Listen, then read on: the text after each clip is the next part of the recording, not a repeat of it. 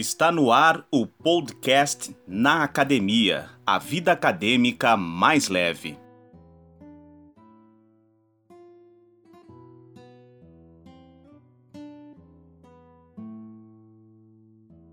Bom dia, boa tarde, boa noite e boa madrugada. Esse é o podcast Na Academia, a vida acadêmica mais leve. Eu sou Marcos Cardoso, estudante de jornalismo, e comigo neste projeto está Jamila Bernardi, estudante de Relações Públicas. Oi, gente, tudo bem? O tema de hoje dá calafrios até nos mais experientes.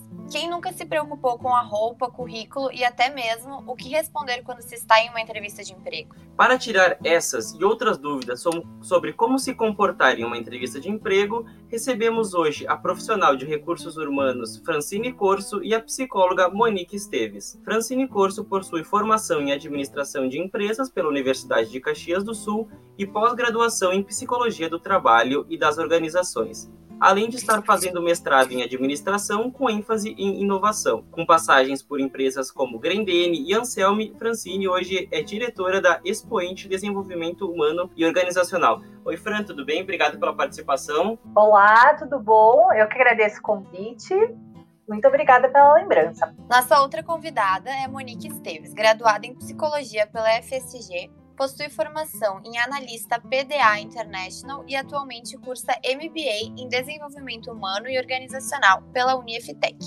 Atua há mais de quatro anos na área de recursos humanos, desenvolvimento humano e organizacional, tendo como foco o comportamento humano e suas influências no mercado de trabalho. Oi, Monique, tudo bem? Oi, pessoal, tudo bem? Muito obrigada pelo convite. Fran, então, para a gente começar com a nossa conversa de hoje, Quais que são os principais erros que os candidatos a uma possível vaga cometem na entrevista de emprego?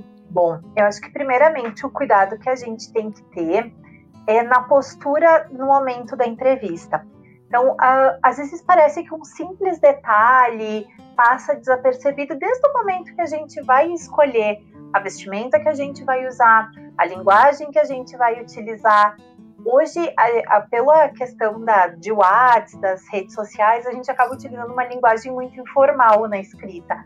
E esse é o cuidado que a gente tem que ter no momento em que a gente vai para uma entrevista, para cuidar com, com os vícios de linguagem, com as gírias. Um segundo ponto é a postura que a gente vai estar na frente do, do entrevistador. A gente ter o cuidado com a forma, às vezes são detalhes, mas pode parecer um pouco de desleixo, pode parecer um pouco de falta de cuidado. Então, assim, eu sempre brinco que a gente tem que, que, São fatos que acontecem com a gente no dia a dia enquanto entrevistador e que pode parecer exagero, mas, assim, muita gente utilizando boné, que é algo muito informal do dia a dia. E, e essa questão a gente também tem que estar alinhado com o perfil da onde a gente vai fazer uma entrevista. É diferente da gente fazer uma entrevista numa academia, por exemplo, que é mais esportiva, que é mais dinâmico e informal, e a gente vai fazer, por exemplo, numa instituição bancária, que é algo que exige uma formalidade maior. Então é importante a gente observar isso num primeiro momento. Além disso, é importante a gente cuidar com, com aquilo que a gente vai falar. A gente precisa ser muito transparente e verdadeiro naquilo que a gente está colocando. Às vezes a gente quer impressionar um pouquinho mais e acaba falando uh, que sabe algumas coisas ou que tem alguns objetivos profissionais, mas que na verdade a gente está falando para querer aquela vaga. E isso, no passar da, da, da, atividade, a gente pode ser contratado, só que isso vai trazer, uh, vai prejudicar o próprio candidato. A gente tem que estar tá muito alinhado entre a empresa que está contratando e o candidato. Então, tem que, ser, tem que ser uma relação de transparência dos dois lados. Monique, agora é contigo. Existe alguma maneira de a gente controlar as nossas emoções para que não transpareça tanto nervosismo durante uma entrevista? Então, Jamila, acho que tem como a gente controlar as nossas emoções, né? Acho que a gente se preparar bastante para a entrevista, estudar a empresa, uh, pensar em possíveis perguntas que o, o entrevistador vai fazer, né? Então são formas a gente estar tá se preparando. Além disso, eu acho que o nervosismo ele é natural, né? E ele também passa um pouco de espontaneidade, né? Então também não tem problema de chegar e dizer, ah, eu tô um pouco nervoso, um pouco nervosa, enfim, né? Uh, claro que não pode também te atrapalhar, né? No sentido de não conseguir colocar os teus pensamentos, né? Ou as tuas experiências, mas também é algo natural que nós, enquanto entrevistadores, entendemos que acontece com todo mundo, né? Mas acho que justamente a gente se preparar, nos conhecermos bastante, entendermos as nossas limitações, o que, que a gente tem de ponto positivo também, uh, já nos auxilia né, para quando a gente for uh, para a entrevista. Fran, uma, mais uma pergunta para ti. Como que a gente pode elaborar então o nosso currículo e também até um portfólio? A gente vê muito pessoal da comunicação tendo separado uhum. textos, as suas fotos, vídeos, enfim. Como que a gente pode elaborar o que a gente deve colocar e o que não deve estar nesse, nesses materiais para a gente apresentar? Certo. Então, assim, o, o, currículo ele tem que ser ter as informações necessárias. Ele é o cartão de visita o, o, entrevistador não sabe, enfim, o recrutador não sabe quem é aquela pessoa a não ser o currículo. Então, a primeira, o primeiro contato tem que ter ele ser bastante objetivo e, ao mesmo tempo, ter as informações que são essenciais para aquela vaga. É importante colocar as vivências, uh, é importante colocar algumas atividades extracurriculares uh, que foram realizadas, participação em grupos, que isso também faz a gente ter uma visão melhor de quem é aquele profissional, mas tudo focado para a vaga que está concorrendo. Então, eu sempre indico que antes da gente concorrer a uma vaga, não basta só enviar o currículo, é importante a gente revisar aquele currículo com as informações importantes para aquela vaga que tem. Porque, de acordo com a empresa, pode ser que algumas informações sejam importantes, sejam relevantes, e outras não faça, não tenha tanta relevância e só vai aumentar a informação. Então, o currículo é importante ele ser enxuto. Eu sempre digo que, uh, com experiência como, uh, como recrutadora, as duas primeiras páginas são as páginas que vão ter uma atenção maior. A partir dali, pode ser que tenha uma informação importante e pelo volume de informações se passe alguma coisa desapercebido. Então, eu sempre indico para o currículo ter de uma, duas páginas. Duas páginas seria uma uh, suficientes. O portfólio é algo que é super importante, principalmente para os profissionais da área de criação, de design, de comunicação, porque é ali o que a gente vai ver que a pessoa realmente uh, tem de habilidade, o que ela realmente já construiu. Então, sempre que a gente for mandar, que for alguém de, de uma área que tem esse portfólio já construído, uh, enviar a, a, questão de criações, por exemplo, de ah, já trabalhei numa agência de, de comunicação, vou enviar um portfólio de materiais que eu criei, porque muitas vezes a gente lê aquele currículo e não consegue enxergar de que maneira a pessoa desenvolveu o seu trabalho. Então, o portfólio ele vai mostrar qual é a linha de trabalho que essa pessoa desenvolve.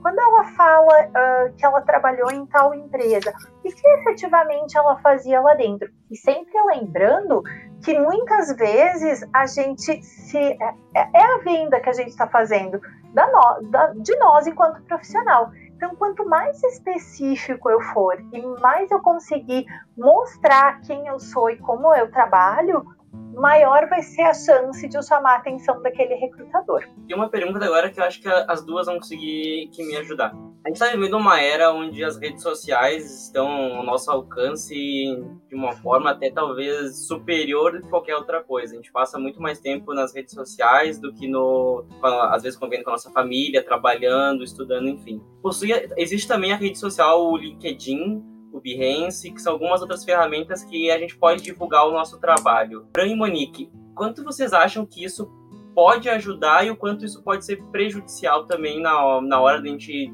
desenvolver o nosso trabalho? E também se a gente tem que ter uma, um cuidado até com as redes sociais particulares, como Facebook, Twitter e Instagram. Bom, uh, eu acho que uh, o LinkedIn eu particularmente utilizo bastante o LinkedIn. Eu acho que ele é uma rede de comunicação de localização, inclusive de muitos profissionais. Por isso que eu acho super importante a gente ter a rede e colocar ali uh, as informações relevantes da nossa carreira, porque os recrutadores sim vão estar buscando através dos filtros que o LinkedIn permite profissionais pela região de trabalho, por empresas que já trabalharam, por competências, inclusive. Então é bem importante deixar o LinkedIn atualizado. E, e, outra coisa que é importante é a gente lembrar que o LinkedIn ele é uma rede social uh, de carreira, de profissão. Então, as postagens que estão ali Claro que elas vão estar vinculadas ao nosso dia a dia, a questões sociais, mas elas sempre vinculadas à carreira e à profissão, porque isso também vai fazer com que a nossa foto do LinkedIn, diríamos assim, a nossa imagem profissional, o, recrutador consiga entrar na página e enxergar aonde que a gente está atuando com informações essenciais da carreira. Uh, as outras redes sociais, uh, eu particularmente gosto de olhar. Eu, na medida do possível, claro que a gente sabe da, da, da, privacidade quando é uma rede mais pessoal, mas eu acho que ela também traz muito do candidato. E não é que seja certo ou errado, existe postagem certa ou errada, acho que isso vai de cada um, mas, uma, mas é fato que dependendo do perfil da empresa, a gente vai saber se aquele perfil do profissional está mais próximo do perfil da empresa ou não. Então, eu acho que sempre é importante a gente ter um cuidado. Acredito que todo mundo tenha a sua vida pessoal, a sua vida, uh, enfim, social, mas a gente tem um pouco de cuidado com o que a gente expõe da nossa vida social nas redes sociais. Porque muitas vezes a gente pode ser mal interpretado, a gente pode estar tá fazendo uma postagem uh, que daqui a pouco não esteja, como eu comentei antes, é, é a nossa imagem que a gente está vendendo para o mercado de trabalho, inclusive nas redes sociais pessoais. A gente não precisa mascarar uma pessoa que a gente não é, enfim. Mas ao mesmo tempo é importante a gente ter cuidado com o que da nossa vida pessoal a gente está expondo. Porque sim, nós somos um só, então a nossa imagem pessoal e profissional elas andam juntas, né? Uh, o LinkedIn ele é extremamente importante, né, Marcos, Jamila? Então, eu utilizo bastante, né? Todas as pessoas que eu conheço, assim, de, de RH, eles acabam utilizando, porque ali a gente consegue ter um currículo virtual das pessoas, né? E hoje, cada vez mais, a gente trabalha muito com ir até o candidato, ao invés do candidato vir até nós, né? Então, em algumas vagas muito mais específicas, né? Então, eu acho que é de suma importância, né? Além da gente ter todas as nossas informações profissionais lá no LinkedIn, é a gente manter essa rede social ativa né? Então, fazer networking, entrar em contato com profissionais da nossa área que a gente né, admira, que a gente acha né, que são importantes, né? Então, é bacana realmente manter essa rede social ativa e justamente com conteúdos que tenham a ver com a nossa área ou com coisas que a gente goste, né? Não necessariamente que a gente atue na área, mas que a gente gosta. Uh, referente às outras redes sociais, eu não acabo não olhando, né? Eu não adoto essa prática, mas como a gente os contatos com os gestores, né, a gente envia tudo para a gestão, é legal né, que as pessoas olhem as sociais, é necessário a gente manter um cuidado. Né? Ao mesmo tempo, sim, a gente pode compartilhar, eu acho que em nenhum momento a gente tem que deixar de compartilhar o que a gente né, queira, mas a gente tem que entender que isso tem impacto, né? E que dependendo de quem olhar aquilo, né, vai ou achar legal ou não achar, né? Então, muita gente também entendeu o quanto a gente vai se expor ou não, né? E de repente, nesse não achar legal, tu perde uma oportunidade de emprego, né? Exato, né? E eu, uma coisa que eu também penso muito, bom, né? O quanto também vale a pena eu estar num local daqui a pouco, né? Não, não que eu tenha que concordar totalmente, né? Mas o quanto vai fazer sentido para mim estar num local, né? Que é algo que é muito importante para mim, que eu estou compartilhando e que o outro local não entenda dessa forma. Sim, que vai contra os valores da empresa ou da própria pessoa. Da própria pessoa, exatamente. O que o futuro empregador espera de um candidato, na opinião de vocês? Eu acho que uma das coisas que a gente mais uh, busca agora nos candidatos, e isso a nível geral da, das empresas, eu vejo que tanto nas empresas que eu atuo na assessoria quanto as que eu faço recrutamento, é a questão do comportamento, a questão da iniciativa, aquela coisa do brilho no olhar, não tá lá para executar uma atividade para ganhar um salário no final do mês. Claro que o salário faz parte do nosso trabalho e, e faz parte da, do nosso reconhecimento, mas alguém que busque além disso, que consiga uh, oferecer melhorias, e isso não depende de uma área ou de um cargo ou de uma atividade.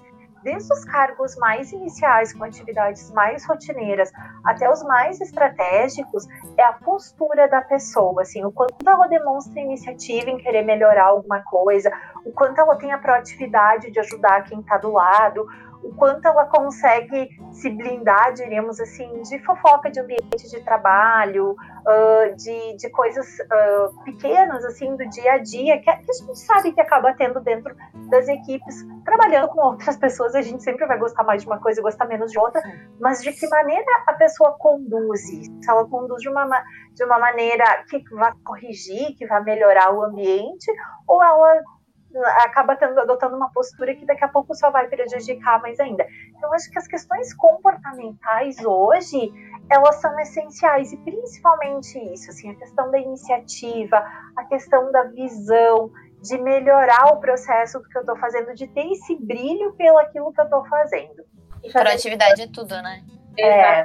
Fazendo um gancho, eu acho que se fala muito hoje, né? Que contrata pelo currículo e se demite pelo comportamento. Uhum né? Então, realmente, assim, a gente olha muitas muitos gestores ainda têm a visão do técnico, né? De ah, eu quero contratar essa pessoa porque ela já está pronta, ela já sai jogando, né? Mas de, deixa de lado essa questão comportamental, questão de relacionamento, né? Trabalho em equipe. E eu acho que isso é essencial, né? Eu acho que isso é muito se fala sobre a questão de inteligência emocional, né? Eu acho que é um tema super bacana, um tema super atual e algo que as empresas mais carecem nos dias de hoje, né? E os profissionais também mais carecem é o que a gente precisa desenvolver mais ainda, é o nosso relacionamento com as pessoas, resolução de conflitos, né? E outro ponto que eu acho muito importante, aí vai muito também do, do quanto eu me conheço enquanto pessoa e profissional, né? Uh, se fala muito sobre propósito. Qual que é o meu propósito de né? Qual que é o meu propósito enquanto profissional, enquanto pessoa? Uh, eu sempre brincava na, na empresa que eu trabalhava antes que a gente dizia que era um casamento né? Então eu tenho que escolher a empresa, a empresa tem que me escolher, né? Então o meu propósito ele tem a ver com o propósito daquela empresa. O que eu vou fazer tem a ver com o que eu quero para mim, vai me fazer feliz. Claro, o salário é importante, a remuneração é importante, né? Porque nem tudo são flores, né? Uh, o capitalismo está aí, né? Mas a gente também precisa olhar para o quanto aquilo vai nos fazer feliz e o quanto a gente vai se sentir realizado, né? Então eu acho que aí entra muito também uma questão uh, ligada ao quanto a gente se conhece, o quanto a gente entende o que, que a gente quer enquanto profissional. Né? Além do que sim, o que a empresa está buscando, acho que isso é fundamental, mas realmente criar essa ligação e simétrica as duas partes. Aí, Monique, eu tenho uma outra pergunta que talvez acho que seja uma dúvida que muitos devem ter na hora da entrevista. Que postura que eu tenho que ter na hora de estar de frente ao profissional, que é o RH daquela empresa, ou até mesmo de um diretor, de gerente da, daquele local que vai me contratar. Como que eu devo agir? Eu tenho que ser estritamente formal? Se eu vejo que ele dá uma brecha para uma informalidade, eu entro no ritmo dele ou tento seguir sempre uma linha certa? Bom, uh, a minha sugestão é ir sentindo um pouquinho o clima da empresa, porque uh, existem empresas bem descontraídas, informais, muitas vezes até em virtude do tipo de serviço, de produto que elas trabalham, atuam. Uh, empresas que atuam, por exemplo, em áreas mais criativas, tende a ter uma informalidade maior. Empresas que atuam uh, em ramo de negócio, as instituições bancárias, eu cito como exemplo, são instituições mais formais. Então, eu também vou ter que ir sentindo como é que é o ambiente dessa empresa, do próprio gestor que está me entrevistando. Uh, claro, ter o cuidado, a gente está numa entrevista de emprego, então, por mais que uh, a, a, pessoa dê uma abertura, eu tenho que lembrar que continua sendo uma entrevista. Então, vai ser bem importante a minha postura profissional. Uh, porém, dita muito a cultura dessa empresa, o jeito desse gestor. Então, sempre uma indicação que eu dou é que a gente não sabe exatamente, numa primeira entrevista, qual vai ser o perfil que a gente vai ter do entrevistador. Mas é importante a gente dar uma pesquisada na cultura da empresa, conversar com alguém que foi entrevistado lá ou que trabalha lá, Uh, conversar, tentar pesquisar na internet como é que é o ambiente de trabalho. Se eu conheço alguém lá de dentro, como é que as pessoas usualmente uh, vão até de, de vestimenta, de forma de para que a gente possa também ir para essa entrevista já com um pouquinho de conhecimento, para chegar lá não ser surpreendido daqui a pouco por estar de uma forma muito formal ou muito informal para aquela cultura e para aquele ambiente. Uh, eu queria pedir para vocês sobre salário. Vocês acham que é importante ter essa conversa durante a entrevista? E se essa pergunta uh, acontecer uh, pelo setor de RH ou pelo administrador, o que, que a gente responde? O que, que deve se responder quando eles perguntam qual é a nossa pretensão salarial? Eu acho que é importante, primeiro de tudo, estudar o mercado, né? Entender assim como está a média do mercado, né? Para X vaga, né? Que seria a vaga que tu está concorrendo, entender assim quanto que o, que o mercado tem a média de pagar e também olhar para si enquanto profissional, né? Ah, eu estou buscando uma ascensão na carreira, estou numa empresa e eu quero sair né? Bom, eu vou conseguir sair ganhando mais ou vou ter que sair ganhando o, a, a, o mesmo valor, né? Então, eu acho que é muito de estudar o mercado, né? E realmente entender a sua realidade, né? Porque daqui a pouco, ah, a minha pretensão salarial é 5 milhões, né? Mas assim, nem sempre é possível. Quase então, é sempre, é... não é? é. então, por isso mesmo, assim, é, é importante a gente estudar e também estudar aquela empresa, né? Entender se essa empresa é um valor, daqui a, é uma empresa que daqui a pouco paga o valor do mercado, ou uma empresa que paga muito bem, né? Entender uh, realmente assim, por exemplo, empresas na área da tecnologia são empresas que hoje eles têm um valor mais alto, né? Um valor mais agregado de salário. Né? Então, realmente fazer esse estudo né? E, e, também olhar para si, bom, olha só, eu quero uma vaga X, né? Todas as capacitações que eu tenho, né? Tudo que, que eu já trilhei até hoje, né? O quanto eu também me valorizo enquanto profissional. Eu acho que sim é importante, né? Se no momento da entrevista o, candidato, o entrevistador ou o gestor falar sobre isso, né? Se realmente tu não tem ideia, ah, daqui a pouco eu não sei quanto, é a minha primeira entrevista nessa área, realmente dizer assim, olha, eu não tenho uma, uma ideia de valor, né? Eu não tenho uma noção. E, e, é bem isso, assim, jogar bem limpo, né? Dizer que está à disposição, porque eu também não acho que isso seja um impeditivo ou, enfim, uh, seja algo negativo também. A melhor até... dica é ser muito verdadeiro, sempre. E eu acho que uma, ressaltando uma das coisas que a Monique falou, é importante que na hora que eu for definir a, a faixa salarial que eu vou querer quando eu for buscar uma oportunidade, é definir o que, que eu estou querendo naquela oportunidade. Ah, não, realmente eu estou indo atrás de salário, então eu, não, eu vou botar na balança o salário acima de qualquer coisa, senão eu fico onde eu estou hoje. Ou não, ah, aquela empresa é a empresa dos meus sonhos, eu até aceito uma faixa salarial um pouco menor, porque eu sei que em um ano, dois anos, eu vou ter uma possibilidade maior de onde eu estou hoje. Então, eu acho que botar isso na balança é importante e um dos outros fatores que eu, que eu sempre indico para os candidatos quando eles vão passar a pretensão salarial é uma questão de cálculo matemático, assim, qual é a minha condição para me manter hoje com o meu salário real, porque muitas vezes o candidato acaba entrando numa faixa salarial menor e com o passar dos meses ele começa a ver que a matemática na casa dele não vai funcionar. E aí acaba gerando até para ele próprio uma desmotivação, Uh, daqui a pouco ele vai buscar na empresa e a empresa não consegue arcar com aquilo. Então, sempre é importante eu avaliar qual é a minha. Ah, bom, eu vou ter um suporte financeiro na minha casa se eu aceitar um salário menor do que aquele que eu estava esperando. Até onde eu vou conseguir? Qual é o meu mínimo uh, que eu posso aceitar num caso de, de repente, eu eu, eu entender que eu vou abrir mão de um, uma faixa salarial maior, enfim, mas eu saber qual é o meu mínimo matemático lá da minha casa mesmo, quanto que eu vou que eu preciso para me manter, né? Uma coisa que eu acho que é, talvez deve também estar tá passando pela cabeça das pessoas que estão procurando um emprego, seja ela uma pessoa que está na graduação ou não, em relação a esse contexto que nós estamos vivendo hoje da, da pandemia do coronavírus. Eu queria perguntar para vocês duas, como que eu, desempregado, nesse momento, consigo me manter atualizado, atualizando o meu currículo, mesmo sem muitas oportunidades? Existe alguma maneira? Esses cursos online me ajudam? Essas ferramentas gratuitas? Como que eu posso ir me mantendo dessa maneira? E até para Monique, como que o, o a gente tem que manter o nosso psicológico nesse momento claro, pensando que a gente tem contas para pagar, teria que ter um emprego e tudo mais. É, voltando ali à primeira questão, né, a questão de como se manter atualizado.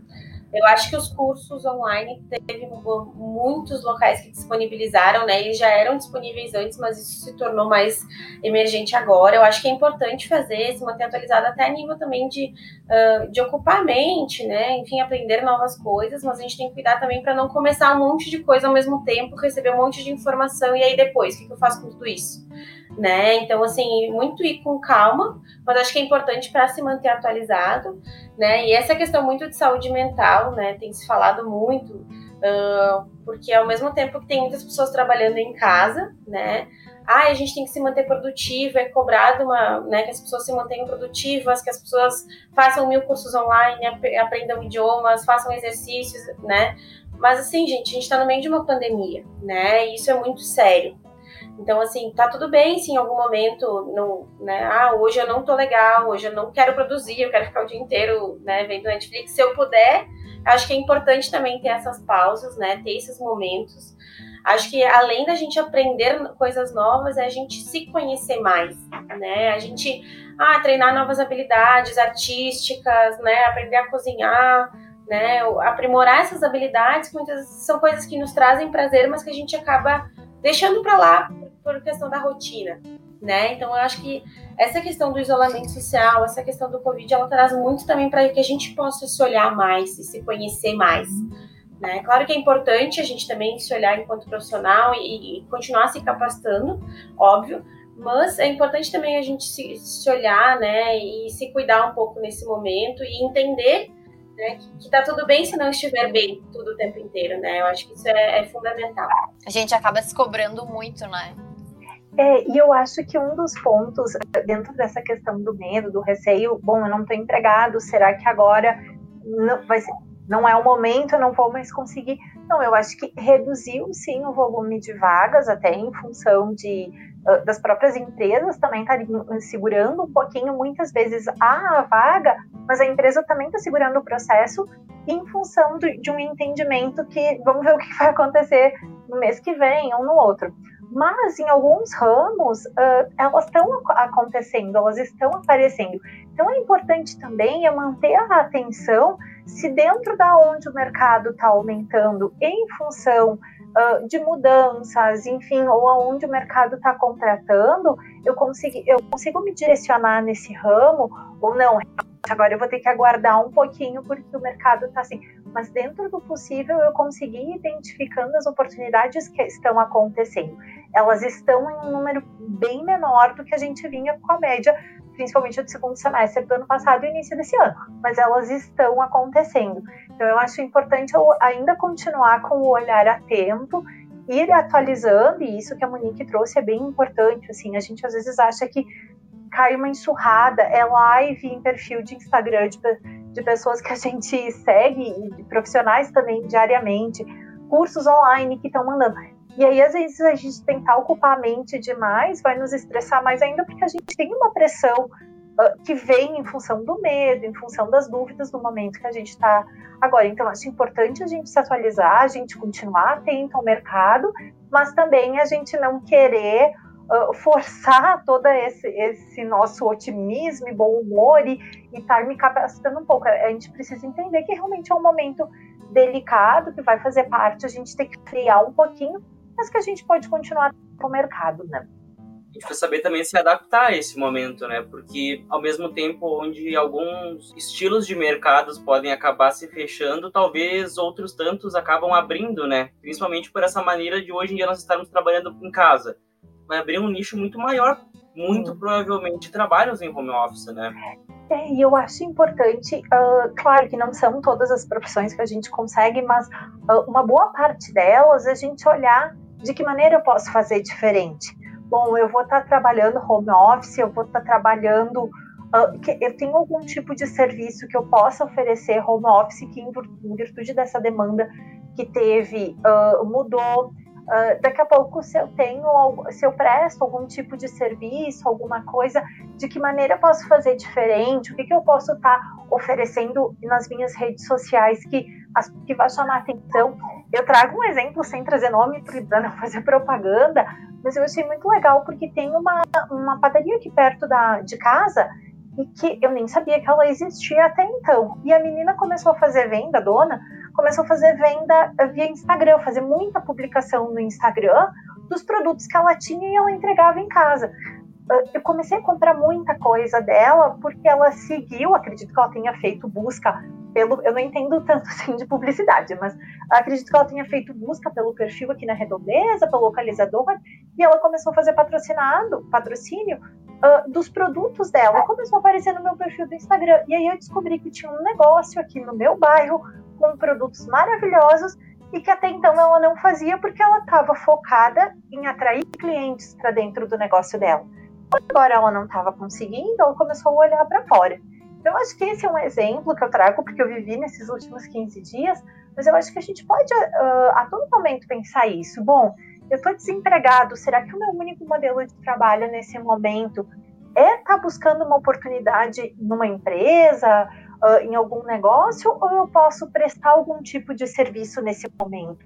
O que será que o mercado está precisando pelo momento que a gente está vivendo, por estar tá home office, e que talvez eu não tinha me dado por conta? Então a gente tem que cuidar para não ficar dentro daquele quadradinho do modelo, ficar esperando uma vaga para ser contratado e tá perdendo a oportunidade de estar tá prestando algum outro tipo de serviço, né? Dá muito pela questão do quanto de pessoas que eu vi à minha volta que estão produzindo máscaras, né?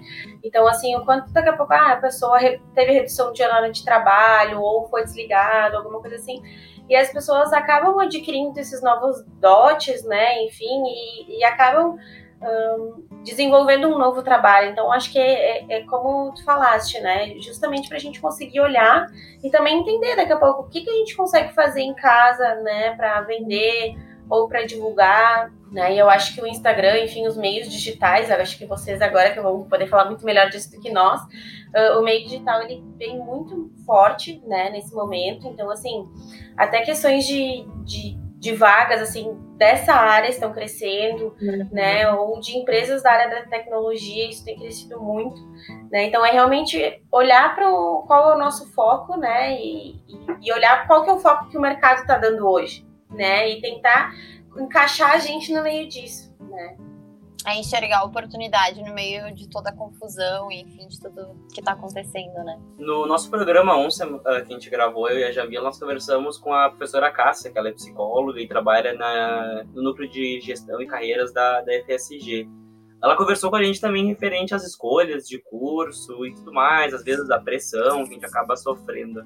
Vocês acham que hoje, num currículo, é necessário eu ter uma graduação e, se é necessário, eu preciso ter uma especialização a mais, uma pós, um mestrado, um doutorado, o quanto cada parte disso que eu desse tempo que eu invisto ao estudo acaba agregando mais valor ainda ao meu currículo. Marcos, depende muito da oportunidade que tu está concorrendo, né?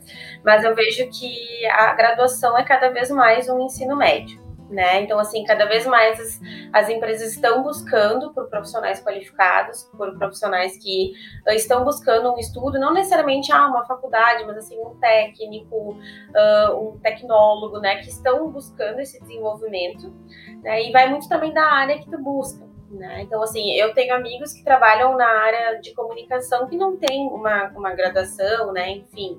Mas eu tenho amigos que têm pós-graduação, né? Que trabalham na mesma área. Então, assim, vai muito do que tu quer enquanto profissional, né? De onde tu, tu pretende chegar enquanto profissional. Mas eu acho que é válido sim, eu acho que a, a graduação hoje ela é essencial, né? A grande maioria das vagas pede isso. Né? E é muito por uma questão de atualização constante, né? De entender que aquela pessoa ela tá buscando ser melhor, ela tá buscando se desenvolver, né? Então realmente eu acho que isso é de extrema importância, né? Se ah, daqui a pouco tu tá no primeiro semestre, depois tu vai trocar, eu acho que isso é um detalhe, né? Mas eu acho que realmente é importante tu estar buscando essa, esse desenvolvimento, estar buscando essa melhoria, né? É, e uh, complementando isso que a Monique trouxe, é importante a gente estar tá estudando. Eu acho que a gente nunca falou tanto em aprender quanto no momento atual, assim, a gente tá, as coisas estão mudando muito rápido. Na época que eu fiz faculdade, por exemplo, o currículo uh, da, da, faculdade ele te davam por um longo prazo o conhecimento. Quando a gente, hoje em dia, as ferramentas daqui a pouco que eu vi lá já, já não se aplicam mais, porque a tecnologia evoluiu muito. Então é importante a gente demonstrar e a gente estar atualizado. Por isso, uma dica que eu sempre sugiro é que a gente foque naquilo que vai agregar na carreira que eu quero seguir. Não adianta eu sair me matriculando e sair fazendo para ter um título. Eu preciso direcionar o, o conhecimento que eu estou buscando naquilo que eu vou aplicar. Hoje a gente tem inúmeras oportunidades, a gente tem uh, inúmeras instituições de ensino com formações de graus diferentes, uh, como o Monique falou, desde, desde tecnólogo, cursos técnicos, uh, a própria graduação. Então, a gente tem outras formas de se desenvolver que não seja única e exclusivamente a graduação, e a gente não tem uma instituição ou duas de ensino, a gente tem um volume maior.